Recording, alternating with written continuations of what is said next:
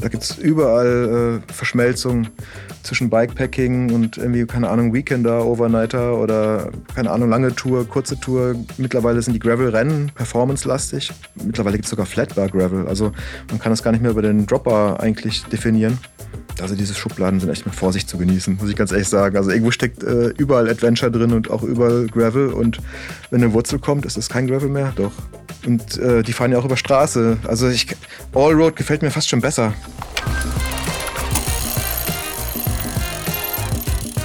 Reifenfreiheit.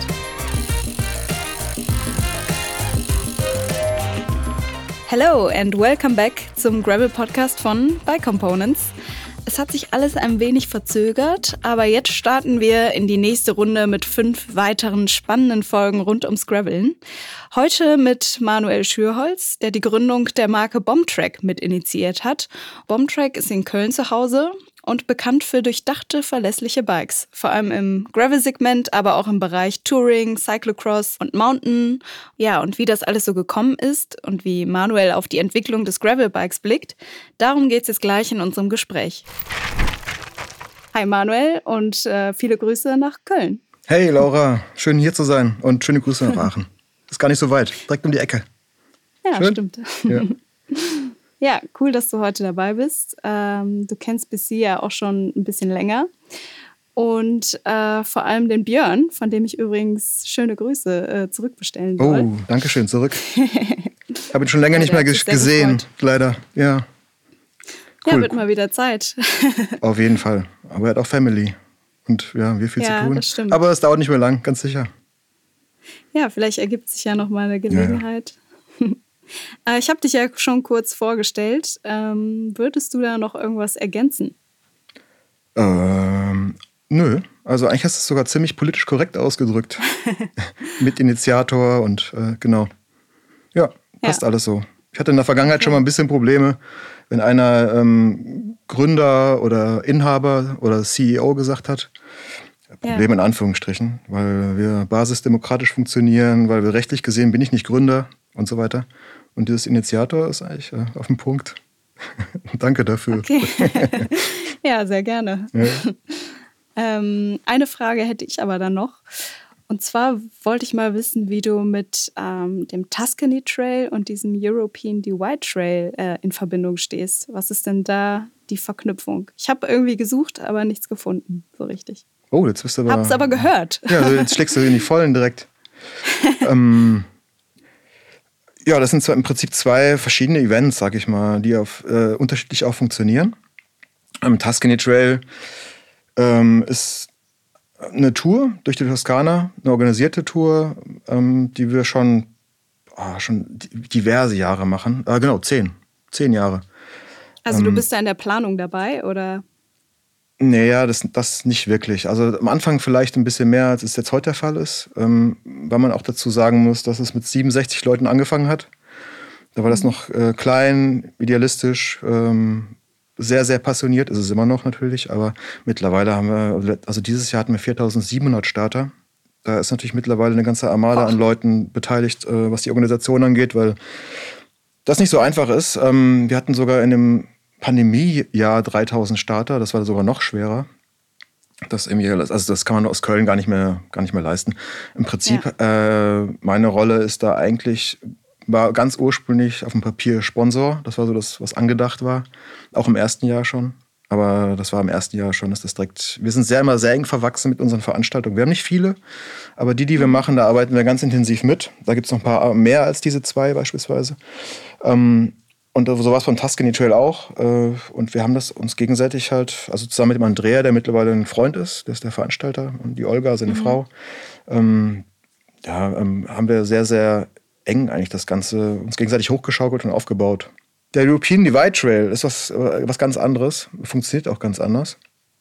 Gar nicht ähm, so ein Event, ne? Das fährt man eher selbst. Das ist eigentlich eine Route. Also das ist eigentlich eine Route, die ähm, man nach freien Stücken in freier Zeitplanung und eigenverantwortlich äh, fahren kann. Äh, ist allerdings sehr, sehr heftig. Also es sind 7500 Kilometer. Vom, mhm. ähm, ja, also vom, mehr oder weniger vom Nordkap bis nach Südportugal oder andersrum.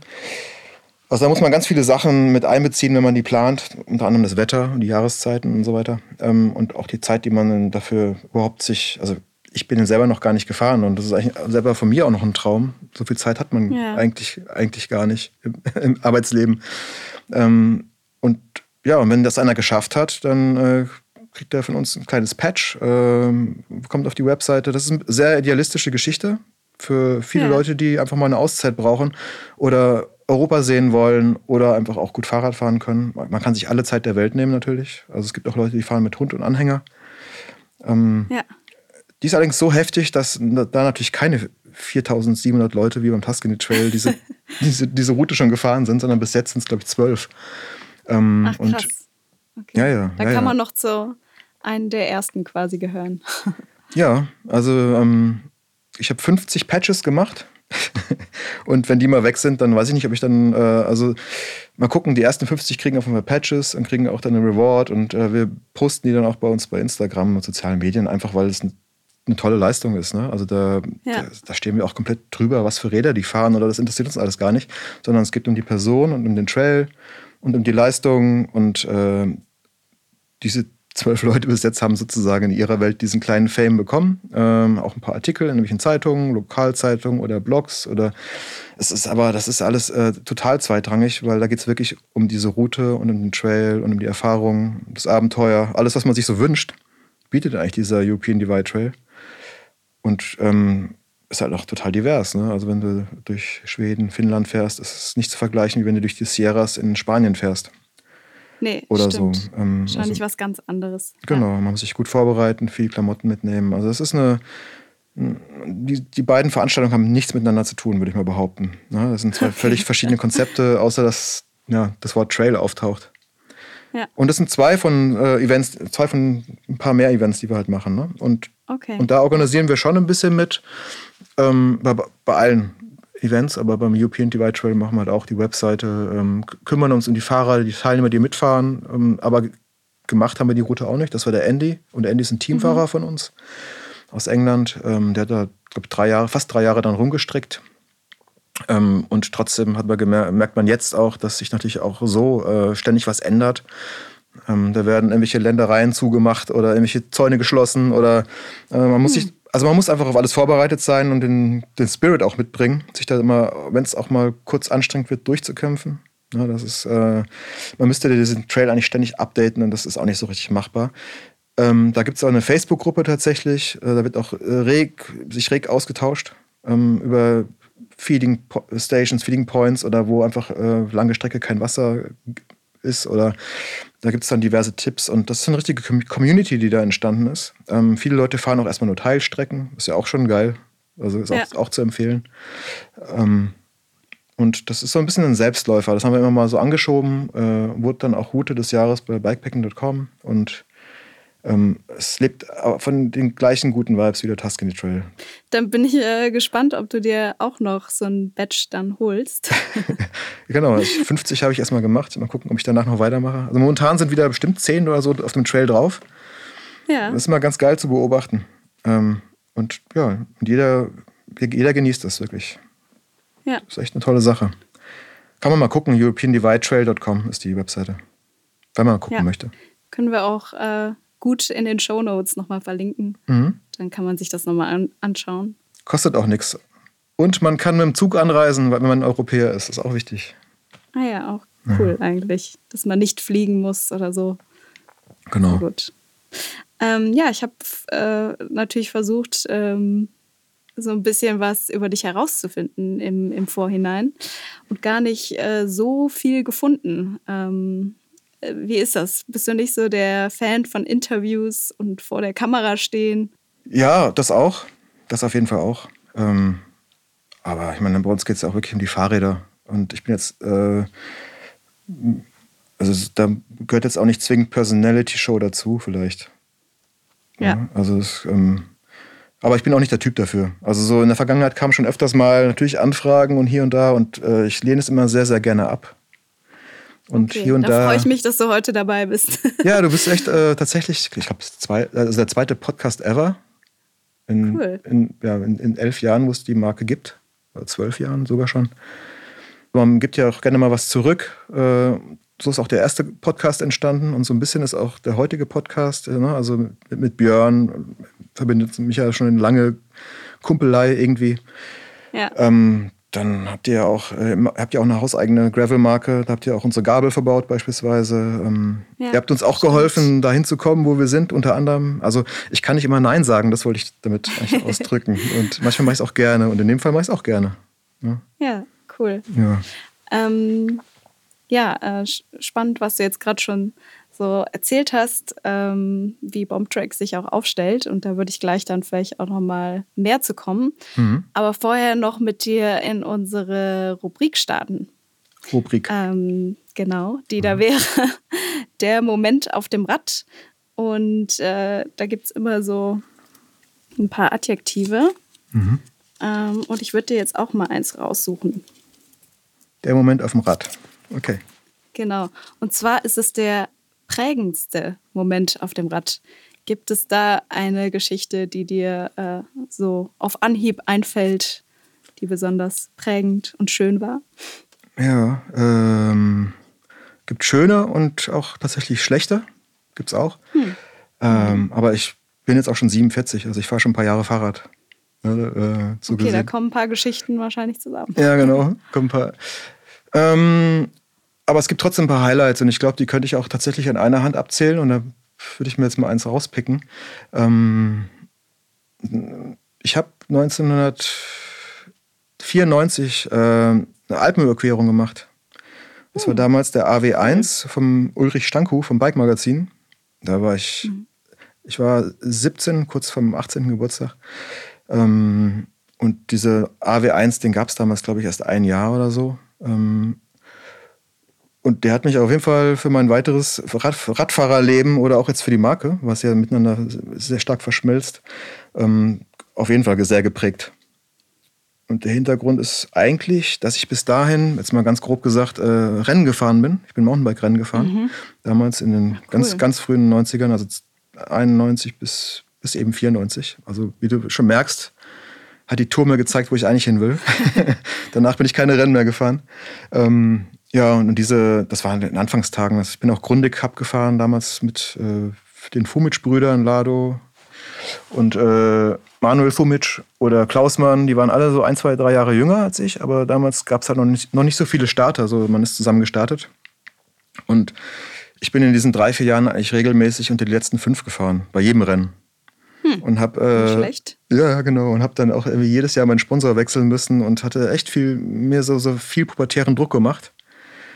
Ja, es hat dann echt auch keinen Bock gemacht. Und dann äh, in der Dusche haben, haben wir uns hinterher unterhalten mit den anderen Fahrern und alle waren in der Schreinerlehre, konnten jeden Tag trainieren. Und ich war in der Schule, habe mein Abi angestrebt. Also ich war relativ frustriert, sage ich mal, was diese mhm. Fahrradrennen angeht. Auch weil damals äh, leistungssteigernde Mittel natürlich auch richtig präsent waren. Also mhm. muss man auch, mhm. ja, ich meine, das waren die, das weiß man ja eigentlich. Und äh, da ja, ich, damals, ich jetzt eher da, ne, man hat da eher so Rennrad, Tour de France im Kopf, nicht unbedingt so diesen Mountainbike-Bereich. Ja, das schlechte Gewissen war damals ja noch nicht so da, weil damals war das, was auf der Liste stand, war Doping und was nicht drauf stand, war kein Doping und ich habe nichts genommen, ne? aber es wurde in der Dusche halt auch wirklich drüber gesprochen, was nimmst du, blablabla. Das war einfach, mhm. und keiner hat, also auch von den Kids, wir waren alles Kids, ne? so, und alle unter 18 und wir hatten einfach keinen kein Bewusstsein. Da gab es dann hormonbildende und dann hormonstimulierende Geschichten und so weiter. Und ich habe einfach gar kein, gar kein Land gesehen, weil ich, mein Verein hat mir damals tatsächlich einmal hormonstimulierende Sachen gegeben und ich habe sofort Pickel bekommen am ganzen Körper. Und mit 16, mit 16 oder 15 willst du halt echt, das Letzte, was du haben willst, sind halt Pickel. Und äh, dann habe ich es gelassen. Aber diese Gespräche dann im, nach den Rennen immer habe ich ziemlich frustriert, so in, in, Kombination mit den Ergebnissen. Und dann kam eben diese große Erleuchtung. Ich habe im Prinzip äh, mit 15 schon meine erste Bikepacking-Tour gemacht. Das hieß damals anders. Da sind wir den Westweg von ich, keine Ahnung, hieß einfach nur Fahrradtour. Und wir sind dann mehr oder weniger durch den Schwarzwald runtergefahren, den Westweg, dann bis nach Schaffhausen, dann nach Feldkirch, Österreich, mit drei Kumpels und das hat mir schon so ziemlich zugesagt. Und dann kam diese Alpenüberquerung. Äh, und das war echt, da war ich total geflasht. Und da hatte ich noch meine komischen neongelben Racer-Klamotten an. und da war mir eigentlich dann äh, auf irgendeinem Pass im Schnee war mir dann wirklich klar, okay, das ist eigentlich das, wie ich Fahrrad fahren will. Ich will keine Rennen fahren, sondern ich will einfach geil Fahrrad fahren. Eine geile Tour fahren, äh, geile Erfahrungen machen, Sachen sehen. Ähm, auch dieser touristische Aspekt. Äh, ja, ich bin dann eigentlich zu so einem Traveler geworden. Also dann hab, hab dann mein Abi gemacht und bin dann einfach im Rucksack auch irgendwie jedes Jahr durch Südamerika gereist. Also ich habe ganz andere Interessen entwickelt.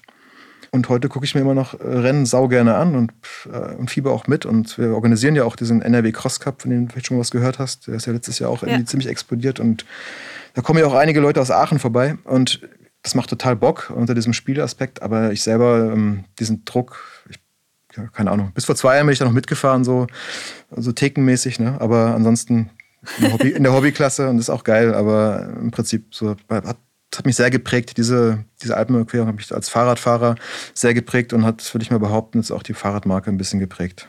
Weil wir das eigentlich ja, am meisten lieben, unterstützen, selber fahren und darüber berichten und so, solche Sachen. Ne? Ja, mega gut. Ja, deswegen, also das war eine prägende Geschichte. Frühe Erkenntnis, aber je früher, desto besser, wenn man es äh, schon in jungen Jahren weiß, ja, soll ey. man sich dann äh, immer diesen Druck aussetzen, genau. Ich habe einfach auch keine Schnitte gesehen, ne? Und dann diese, habe einfach diesen Frust abgelegt und jedes Wochenende mit so einem kleinen Teambus äh, bei uns im Schwarzwald, ich komme aus dem Schwarzwald, mhm. dann zu diesen Grundig-Cups zu starten und dann äh, den ganzen Tag geht drauf. Und dann kam natürlich jo. auch äh, Samstagabends kamen dann die Partys und Sonntag das Rennen. Das ging halt auch nicht mehr klar. Also im Prinzip gibt es tausend Gründe, warum ich das dann einfach gelassen habe. Und diese Alpenüberquerung war dann das zentrale Ding, was mich dann wirklich umgestimmt hat. Da hatte ich noch einen Sponsor, habe den eine Woche ja. später nach dieser Tour angerufen und gesagt so, hey, ich fahre keine Rennen mehr. Das ist mir echt nicht wert. Ja. Ja, ja danke für die sehr schöne Story von dir persönlich. Ähm, ja, du hast es gerade auch schon äh, angesprochen, der Cross-Bereich. Ähm, ich habe auch irgendwo gelesen, dass äh, dich das äh, auch irgendwie so ein bisschen ja, gepackt hat und das so dein erster Berührungspunkt zum Dropbar war. Äh, ist das so? Die erste Dropper-Begegnung war in der Tat dann doch John Tomek und, äh, und nichts Cyclocross-mäßiges. Ähm, John Tomek war damals ein, ein Amerikaner, der ist Mountainbike-Rennen gefahren und es war alles noch so früh im Stadium, äh, dass er tatsächlich mit einem Jobbau die Mountainbike-Rennen gefahren ist und alles gewonnen hat, was man so gewinnen konnte.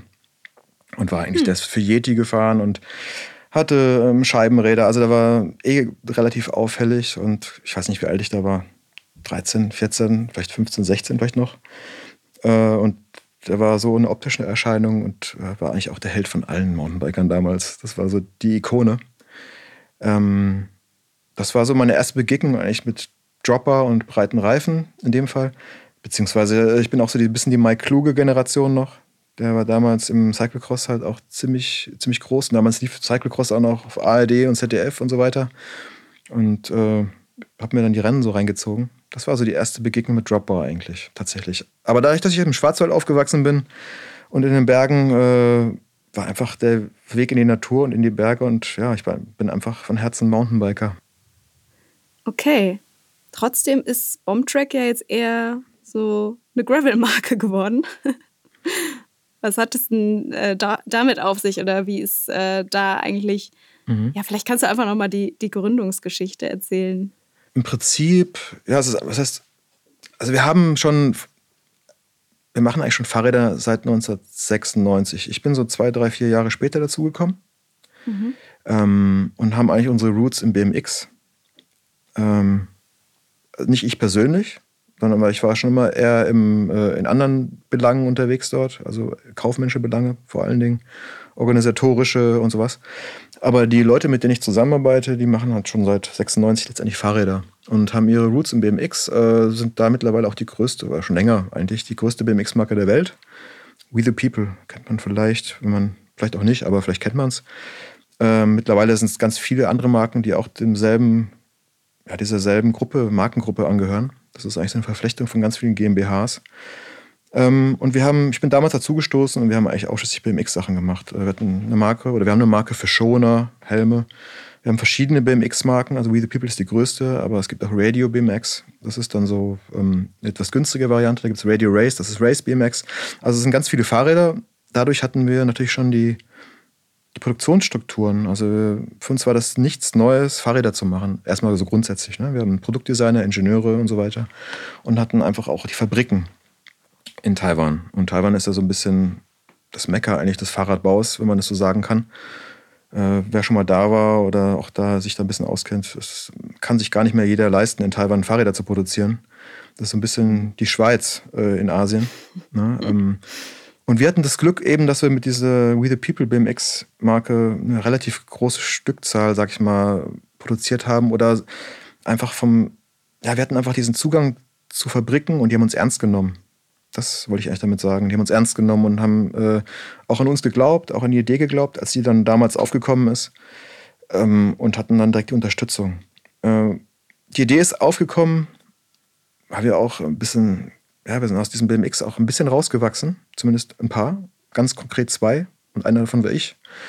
Der andere war der Ingenieur und Produktdesigner. Und wir hatten einfach äh, ganz starkes Interesse an großen Rädern. Ich hatte meine Route sowieso im Mountainbike ähm, oder überhaupt in Nischenfahrrädern. Da war ich dann schon, wie gesagt, in Köln. Und deswegen kann man das, von, unser Ursprung liegt gar nicht so im reinen Gravel, sondern liegt ein bisschen in, in der Nische. Also wir haben wirklich Fahrräder gemacht für Special Interest Leute.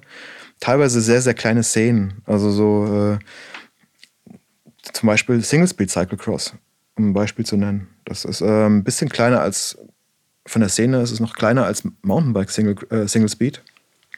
Ähm, so ein Rad, so Räder haben wir damals gemacht, waren damals viel in Belgien unterwegs, auf den Events, auf den Veranstaltungen ähm, oder wer halt Single Speed Cyclocross fährt, das ist total eine Left-Field-Geschichte und war echt auch wirklich eine Alternative Approach irgendwie zu, auf was Fahrräder angeht. Und wir hatten nicht damit gerechnet, dass sich durch diese Fahrräder, die wir da machen, in dem Maße äh, dann ein, zwei, drei, vier, fünf Jahre später verkaufen. Wir haben eigentlich angefangen mit einem Rad, was noch gar nicht unter der Marke Bombtrack erschienen ist, sondern das war damals das Fahrrad, hieß Bombtrack und war ein Bahnrad, so im weitesten Sinne. Mhm. Ähm, war das dieses äh, Radio Bombtrack? Das war das Radio Bombtrack, genau, genau. Ja. Und das haben wir damals produziert, ähm, weil da so eine gewisse Szene aufgekommen ist. In erster Linie ein bisschen im kalifornischen Bereich oder in Asien viel. Das war so Freestyle Fixed Gear, also Bahnrad, Tricks machen mit Bahnrädern. Und wir haben das ja so ein bisschen beobachtet und haben gesehen, dass die Leute die Bahnräder nehmen, Tricks machen, alle möglichen Tricks. Fast schon eine Mischung aus Kunstrad und BMX. Und die hm. ganzen Fahrräder sind alle gebrochen, alle der Reihe nach gebrochen. Und wir haben gesehen, wie die eigentlich die, wie neue Leute dann versucht haben, so Fahrräder zu produzieren und eigentlich diese ganze BMX-Geschichte wiederholt haben, weil wir wussten schon, okay, das kann nicht funktionieren, das bricht. Und irgendwann haben wir gesagt, okay, wir können da nicht weiter zugucken. Wir machen jetzt mal so ein Fahrrad, was einfach nicht bricht. und äh, das haben wir dann gemacht oder wir haben es gemacht und dann beworben. Und es gab super viele Leute, die das haben wollten aus, diesen kleinen, aus dieser kleinen Szene. Aber keiner unserer Großhändler hat das Rad geordert, weil die einfach ihren Container voll gemacht haben mit BMX-Fahrrädern. Ähm, weil klar, dieses Freestyle Fixed Gear war viel kleiner. Der BMX-Markt war groß, äh, Safe Seller für die Großhändler und so weiter. Und dann hat keiner dieses Radio Bomb Track geordert und wir mussten das im Prinzip einfach, um das verkaufen zu können, da rausziehen und mussten uns über, Name, äh, über Nacht eigentlich einen Namen für diese Marke überlegen und haben, ja, auch das war, das war alles, ist alles nicht am Reißbrett entstanden, sondern das war, wir let it flow, wir haben das einfach fließen lassen, was gerade passiert und es war wirklich so, dass Harry, das ist der, dem sozusagen diese, diese ganze Verfechtung von GmbHs gehört, dieses Firmenkonglomerat, kam zu mir und meinte, Manuel, wir brauchen irgendwie noch einen Namen für, die, für diese Marke. Wir müssen, brauchen wir bis morgen. Und dann habe ich auch gemeint, komm, dann lass uns einfach den Namen von dem Rad äh, als Markenname machen. Ähm, weil damals ging es auch noch viel um Trackbikes, also deswegen Bombtrack eigentlich. Äh, die Assoziation mit dem Song ist, war natürlich auch sofort klar von Anfang an, aber es war eigentlich immer eher so sekundär. Eigentlich kommt es äh, so aus dem urbanen Graffiti, Bombing und äh, Trackbike und so weiter. Da kommt es eigentlich ursprünglich her. Ja, und dann haben wir das Rad da rausgezogen, haben eine kleine Range gemacht, einfach damit wir den neuen Großhändlern, die dieses Rad haben wollten, noch andere Optionen anbieten konnten und hatten dann vier Räder. Und davon waren äh, war ein Bahnrad, ein Freestyle Gear Rad, ein Single Speed Cyclocross und ein Gravelbike, was damals aber noch nicht Gravelbike hieß. Also wir haben einfach komische Fahrräder gemacht, in Anführungsstrichen. so wie man es so sagen kann. Ne? Das war 2011 ja. und 2012 kamen die Räder raus. Ähm, Aber ähm, das, das allererste Gravelbike war dann das Hook, ne? 2014. wenn man das, genau, könnte man so jetzt so, so betiteln. Damals haben wir das noch nicht genannt. Das war eigentlich ein, äh, ein Rennrad mit etwas flacheren Winkeln und äh, breiteren Reifen okay. und kam damals auch mit Cyclocross-Reifen. Also es gab ja noch keine 47C, 650B oder so Reifen, sondern es war einfach noch äh, Cyclocross-Reifen drauf. Hatte aber eine Schaltung gehabt, äh, eine Carbongabel mit Stahlrahmen. Ähm, das hat es unterschieden von so einem damaligen Single-Speed-Cyclocross-Rad, was halt einfach nur einen Gang hatte. Ne? Ja. Ähm, ja, und das waren so die ersten vier Räder und da hat sich dann mehr oder weniger alles rausentwickelt. Und da hat sich dann das immer mehr intensiviert. Also wir haben dann genau dieses Hook gab es dann und mittlerweile haben wir halt ja, eine relativ große Bandbreite. Ich habe neulich für das Magazin Fahrstil musste ich mal zusammenrechnen, wie viele Gravelbikes in Anführungsstrichen wir überhaupt haben. Weil das ist ja auch ein breites Feld. Ich glaube, ich kam auf 14 verschiedene Fahrräder. Okay. Also inklusive Farben und Spezif äh, Spezifikationen natürlich, ne? Klar.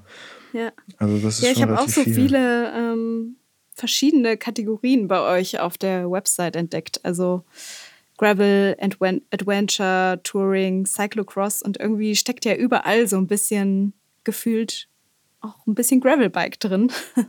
Total. Wie würdest du das denn ähm, definieren? Was ist denn eigentlich so die Bombtrack-Definition für ein Gravelbike?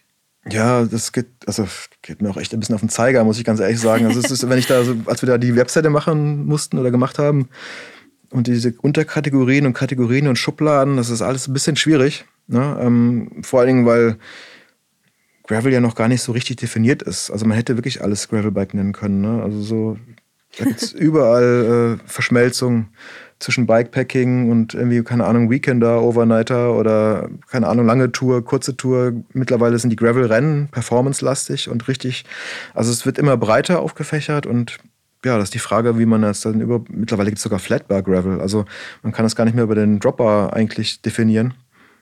Ähm, also diese Schubladen sind echt mit Vorsicht zu genießen, muss ich ganz ehrlich sagen. Also irgendwo steckt ja. äh, überall Adventure drin und auch überall Gravel und wenn eine Wurzel kommt, ist es kein Gravel mehr, doch.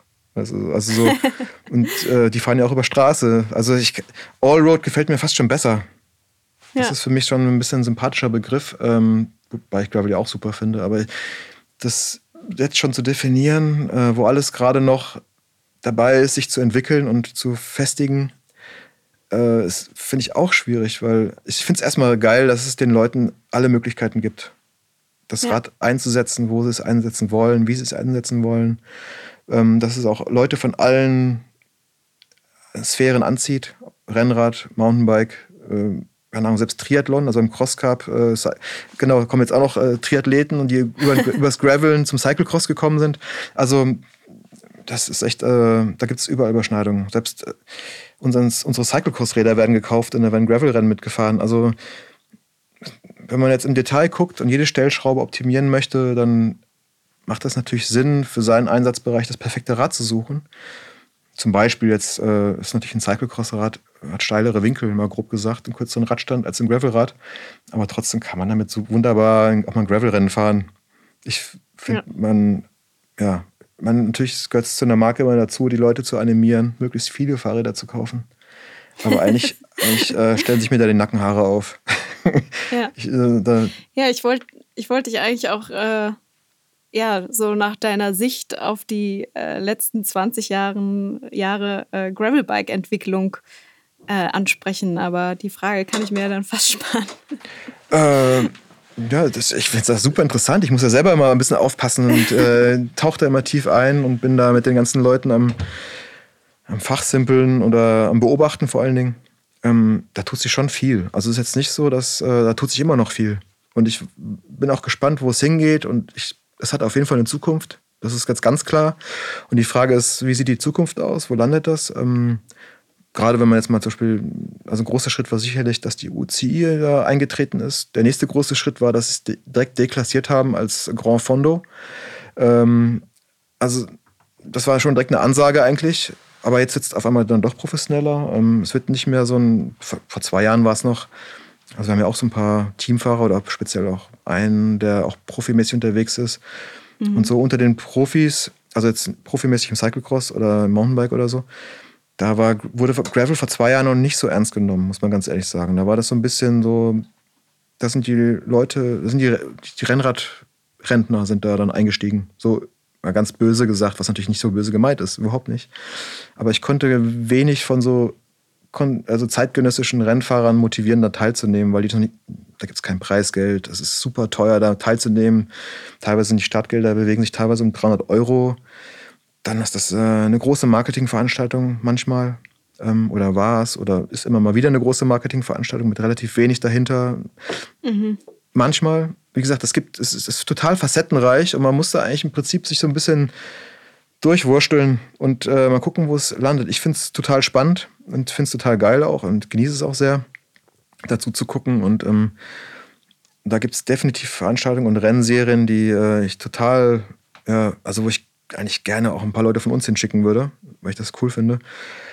Ich meine, ich habe jetzt auch nur die, äh, diese Performance-Ecke angesprochen. Ne? Ähm, die, die, andere Ausrichtung von Gravel. Es gibt auch noch die Adventure-Ecke. Ja. Äh, genau, also es gibt äh, ganz, ganz viele andere Ausrichtungen von Gravel ähm, und da, da, jeder hat seine Berechtigung. Ja, und ich glaube, bei Bombtrack ist auch so von allem etwas reingeflossen. Ja, ich glaube auch. ja. Also es ist, ähm, genau, es ist jetzt das Gute und das Schlechte, aber wir, wir halten uns alles offen. Wie gesagt, wir sind nicht am Reißbrett entstanden und das ist auch alle eine ziemlich persönliche Marke. Also wir sind nicht kapitalistisch unterwegs oder haben jetzt irgendwie, wir haben eigentlich immer schon gemacht, was wir machen wollten.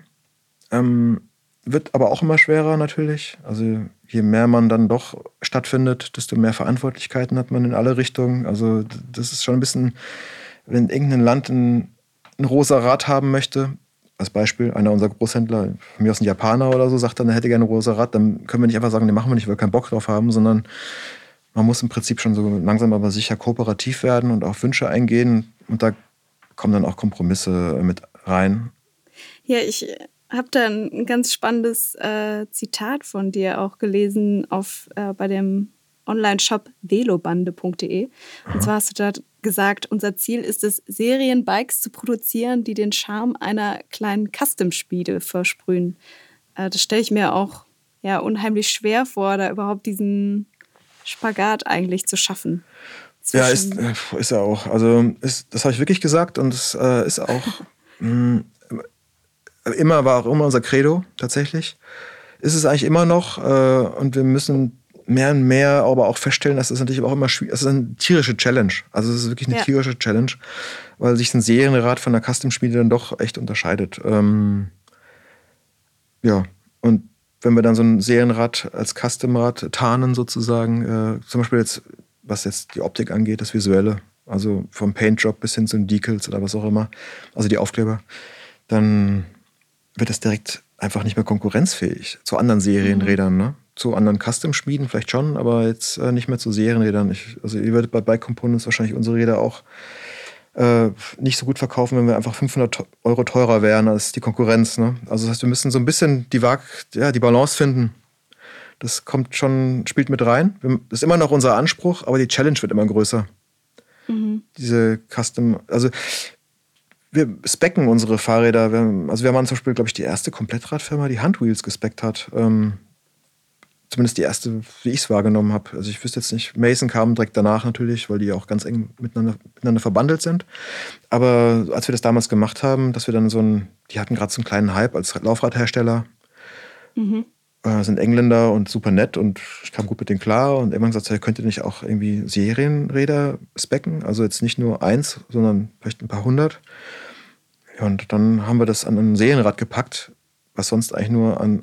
Das heißt im Prinzip die Fahrradteile, die, die, die Auswahl, ja. da bemühen wir uns sehr, ein bisschen darauf zu achten, dass es nicht ganz randommäßig wird oder nicht ja. so die typischen ja, Verdächtigen sind, die es halt in Taiwan einfach können und haben und machen. Aber da kommt auch eine Schwierigkeit ins Spiel. Also es ist ganz gepickt von Schwierigkeiten. Also wir haben zum Beispiel auch ähm, an Federgabeln haben wir MRP gespeckt als Beispiel, MRP geschrieben. Das ist eine Ami-Firma. Ähm, das haben wir zwei Jahre gemacht. Aber dafür müssen erstmal die, die Gabeln zum Beispiel nach Taiwan importiert werden. Na, das heißt, die werden nach Taiwan exportiert oder dort importiert, verbaut und gehen von dort aus wieder in die Welt raus. Hm. Äh, nicht cool. Ja, also so geil die Gabel ist und so geil die Firma ist oder so, ähm, ist natürlich was anderes, wenn du dann eine, eine, Gabel nimmst, die vor Ort produziert wird. Ähm, deswegen sind wir jetzt umgestiegen auf RockShox als Beispiel. Ne? Ähm, also Nachhaltigkeit spielt da auf jeden Fall bei euch auch eine Rolle. Ja, wir reden nicht so viel drüber, ähm, ganz ehrlich gesagt, unter uns. Ja.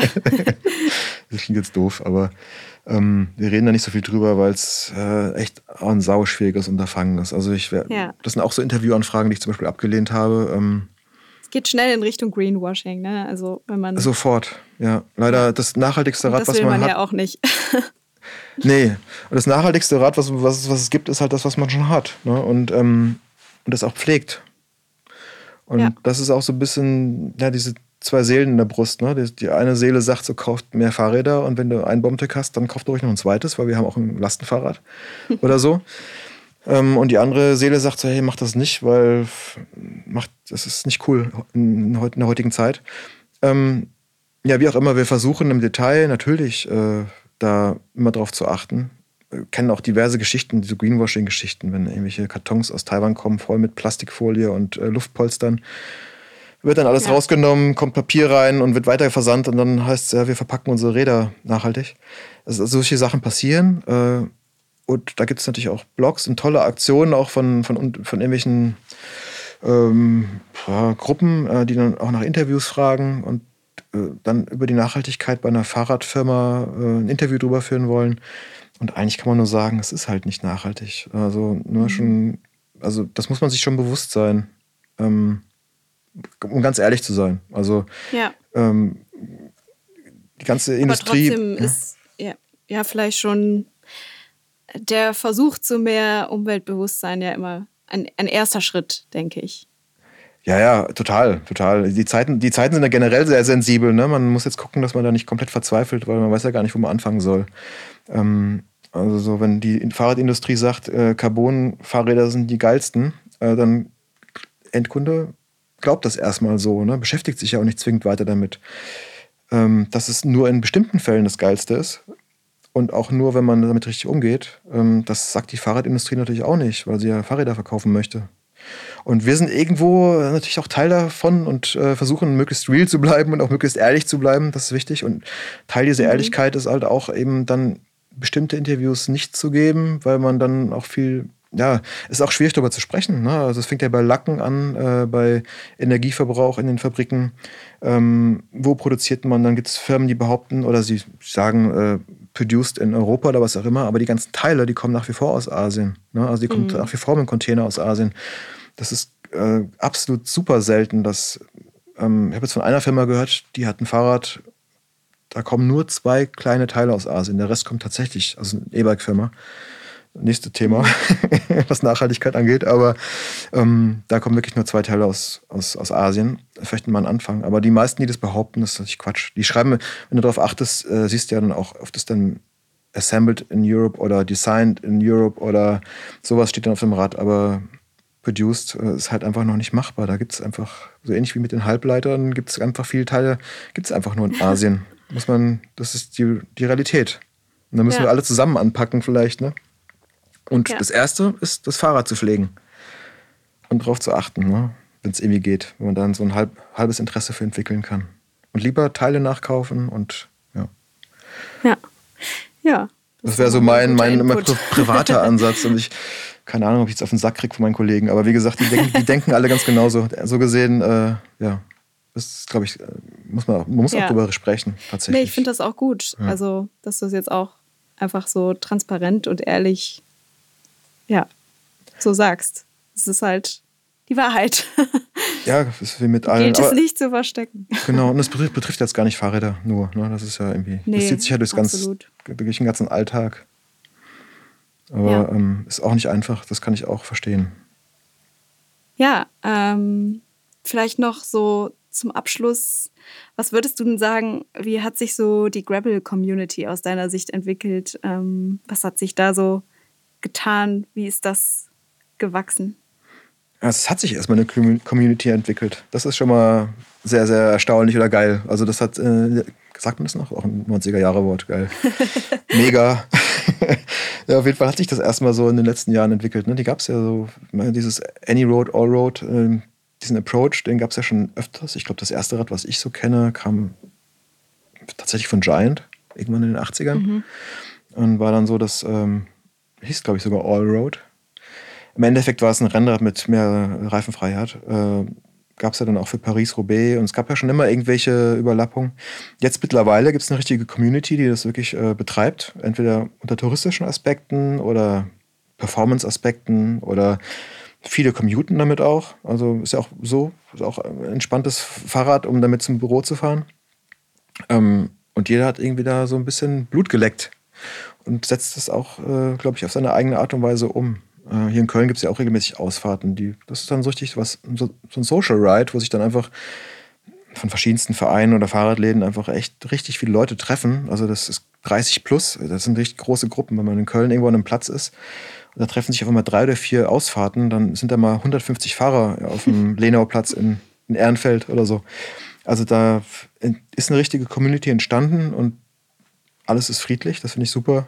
Alle mögen sich und der ähm, geleckte Performance-Mensch, der vom Rennrad kommt, ist, ist, genauso integriert wie der, der Punk, der irgendwie immer mit dem Fahrrad einfach durch die Gegend fährt und rumreist und äh, ohne Zelt unter freiem Himmel pennt. Also so da erstmal, erstmal alles super. Wie es sich entwickelt hat, ja, ein Fahrrad für alle Zwecke und Bereiche und dementsprechend divers ist auch irgendwie meiner Wahrnehmung nach äh, das Publikum. Ja, ähm, wo du es jetzt gerade erwähnt hast mit den Ausfahrten, nutze ich jetzt gerade auch nochmal die Gelegenheit für unsere BC Gravel Runde ähm, ein bisschen Werbung zu machen. Die ist immer mittwochs um 18 Uhr am BC Store in Aachen an der Neupforte. Und ähm, ja, kann ich auch nur empfehlen. also gibt es nicht nur in Köln, gibt es auch in Aachen. Wahrscheinlich, ähm, also wir sind auch eine ganze Menge Leute häufig, aber ähm, ja, es gibt wahrscheinlich nicht so viele Gruppen, die gleichzeitig losdüsen. Nee, aber der ja, Björn muss mich mal einladen, dann komme ich vorbei. Also wenn ja, gerne. auf jeden nee, Fall. Die Gegend um Aachen ich rum kann ich auch noch nicht so gut. Ich lade dich jetzt hiermit äh, ein im Namen von Björn. überhaupt, die, überhaupt die Kölner, also hinter, hinter Aachen da bei Falkenburg und so, das ist ja tierisch. Ich weiß nicht, ob da mal eine Fahrt ja, hingeht, aber äh, da bin ich noch nicht Fahrrad also gefahren. Also nicht immer, aber äh, es, es, variiert tatsächlich viel. Auch mal Richtung Falkenburg, äh, so das ganze äh, niederländische Mergeland ja, geil. Ähm, aber auch Eifel ist oft äh, mit auf dem Plan oder auch mal so ein bisschen Richtung Belgien. Also ja, man muss ja sagen, es ist eher so eine Feierabendrunde. Bis ähm, tief in die Ardennen kommen wir dann nicht, aber so ein bisschen was geht schon. Und es ist immer sehr abwechslungsreich. Ja, und von hier Komm kommt man mit dem Zug hin. Ja, von, alle Bonner, Düsseldorfer, Kölner mit dem Zug dahin, Mönchengladbach. Und vielleicht macht ihr mal eine Ausfahrt. Dann wird ja wieder dunkler jetzt, ne? Weil gestern war ja der längste Tag. Ja. Ich. Und jetzt wird es ja wieder dunkler. Das heißt, ihr müsst mal vielleicht dann doch mal das ein bisschen nach vorne verlegen, an einem Wochenende oder so. Ihr könnt ja, ja mal eine, über eine Veranstaltung nachdenken. ja, kommt auch hin und wieder mal vor. Ja, dass geil. irgendwie okay. so, so Rides geplant sind, die was größer sind. Ähm, ja, genau. Sag Bescheid. Okay, ich halte dich up to date. Ja, vielen Dank auf jeden Fall, ähm, dass du jetzt heute dabei warst.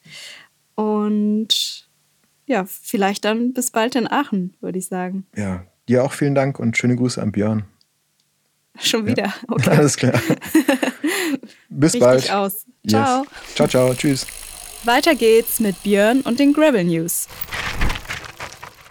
Mein Tipp der heutigen Folge ist der neue Level 9 Aero Carbon Lenker der ähm, jetzt mit neuem Design daherkommt.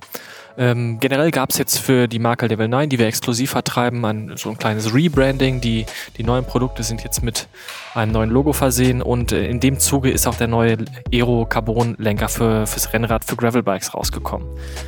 Eigentlich wurde der, dieser Lenker ähm, designt für, für Rennräder und nimmt hier auch die modernen ähm, Trends mit auf, äh, ist halt deutlich schmaler. Ähm, er ist äh, mit einem leichten Flair von 6 Grad versehen, aber gerade wenn du äh, ja, dein Gravel Racebike irgendwie über schnelle Gravel-Passagen peitschen möchtest, äh, ist das für mich der Lenker, den ich mir jetzt an mein Rad schrauben würde. Du kannst die Züge intern verlegen, ähm, er hat einen sehr angenehmen ergonomischen Drop, äh, oben eine flächige Auflage ähm, und macht das für mich gerade in der Kombination dann mit dem dafür sehr passenden Preis zu einem super Paket und deshalb empfehle ich dir das auch für dein Race Gravel Bike bzw. für dein Rennrad, wenn du dich eher auf der Straße bewegst. Ja, und damit sind wir wieder am Ende einer weiteren Folge Reifenfreiheit. Und wenn dir dieser Podcast gefällt, zeig uns das doch gerne mit einer Bewertung oder schreib mal wieder eine Nachricht an reifenfreiheit at bike-components.de. Ich freue mich auf dein Feedback und auf die nächste Folge mit Leona Kringe, die als Autorin, Bloggerin und Coach bekannt ist und bereits den European DY Trail mit dem Gravelbike bestritten hat. Hör einfach mal rein. Bis dann.